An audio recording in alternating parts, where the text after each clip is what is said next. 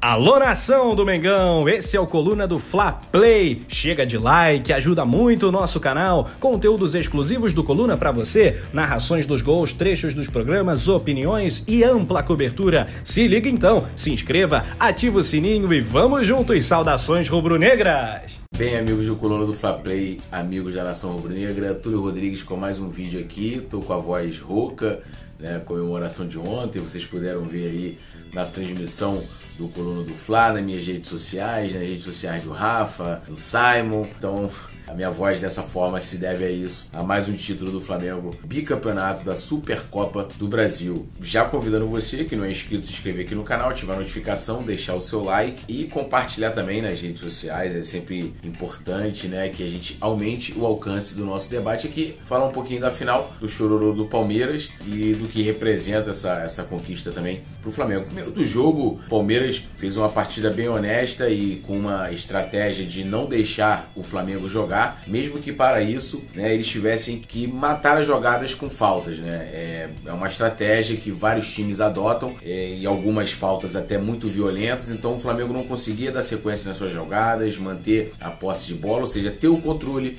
do jogo. E o Palmeiras conseguiu fazer isso por boa parte do primeiro tempo. No, depois o Flamengo conseguiu crescer, tanto que virou a partida. Muitas falhas defensivas, isso se refletiu além do primeiro tempo, que foi o gol do Palmeiras logo no primeiro minuto, né?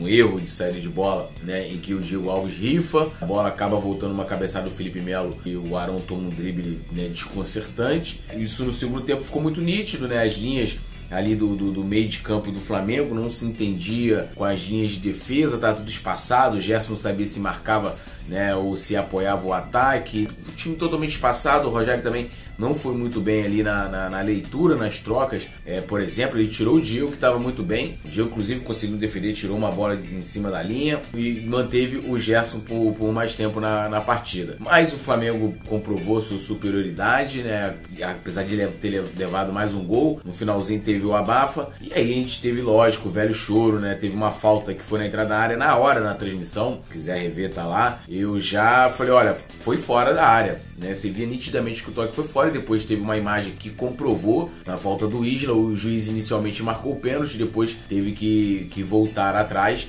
Né, depois de, né, de, provavelmente o VAR interviu ali e falou: olha, o toque foi fora da área, não foi dentro. E tá o chororô dos palmeirenses em cima disso, ah, aquela velha história, né?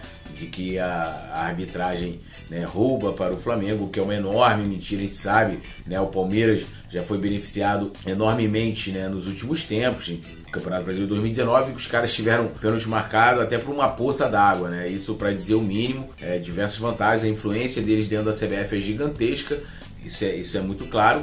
E depois a imagem comprovou o contrário. Também a gente teve a expulsão lá do, do Abel Ferreira, né? Que é um verdadeiro chorão, né? Eu até brinquei ontem na, na final da nossa transmissão fazendo verso, né? Já vi botafoguense chorar. E agora a gente está vendo também português, porque quando ele foi expulso, estava lá reclamando, querendo apitar a partida na beira do campo, gritando demais, né? Querendo ganhar no grito e o Voaden foi muito bem advertido, primeiro cartão amarelo depois com vermelho. Ele foi lá na tribuna de imprensa, e aonde estava ali as mídias ali que cobrem o Flamengo, as mídias independentes, foi lá no, no Edge Ramon do Urubu Interativo e falou: Ó, oh, o juiz é de vocês e tal, aquela coisa toda, né? Mas o cara é, não procura revisar o seu comportamento. É o choro de, de perdedor, né? O choro de perdedor, que se depois passou para sua torcida, que foi a tônica dele, estavam em peso na nossa transmissão. E é aquilo, acho que a Super Supercopa do Brasil ela coroa. Mais um ano do Flamengo e o jogo exemplifica bastante o que foi o ano de 2020. Um começo promissor e depois todas as dificuldades que a gente teve que enfrentar por conta da pandemia, tanto dentro de campo como fora de campo. Perdemos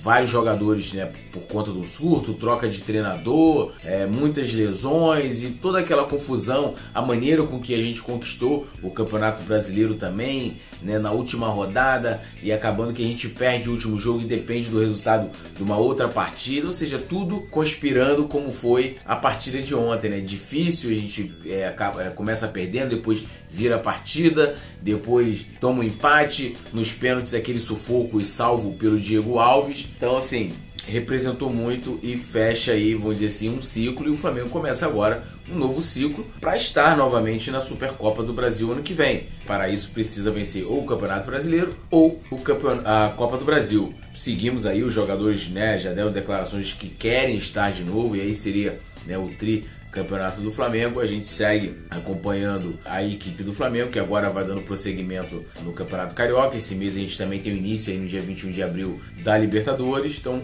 é um mês bastante importante. Conquista, mesmo que seja um torneio com jogo único, né? Sempre dá moral, é uma taça que você está levantando, você está sendo super campeão, reafirmando né, a sua hegemonia, vamos dizer assim. E vencer do Palmeiras sempre é bom, sempre é gostoso, né? Ver o Felipe Melo chorando, agora o Abel Ferreira, né? O português chorão, é a sua torcida também. Então, tudo nosso, nada deles. Né? Quiser bater um papo comigo nas redes sociais, arroba poeta Túlio, coluna do Fla, arroba coluna do Fla. E se você não é inscrito, mais uma vez, se inscreva aqui no canal, ative notificação, deixe o seu like e compartilhe nas redes sociais. Comentem também o que vocês acharam da partida, como, como vocês comemoraram, ficaram muito empolgados com a comemoração aí do Bi da Supercopa, né? O que, que vocês acharam, se foi falta ou não foi falta. Comenta aí, queremos ouvir vocês também aqui, sempre no Coluna do Fla. Rubro Negro tem voz e visite lá colunadofla.com, o maior site né, de cobertura sobre o Flamengo. Tamo junto, traduções rubro-negras, seguimos e até o um próximo vídeo.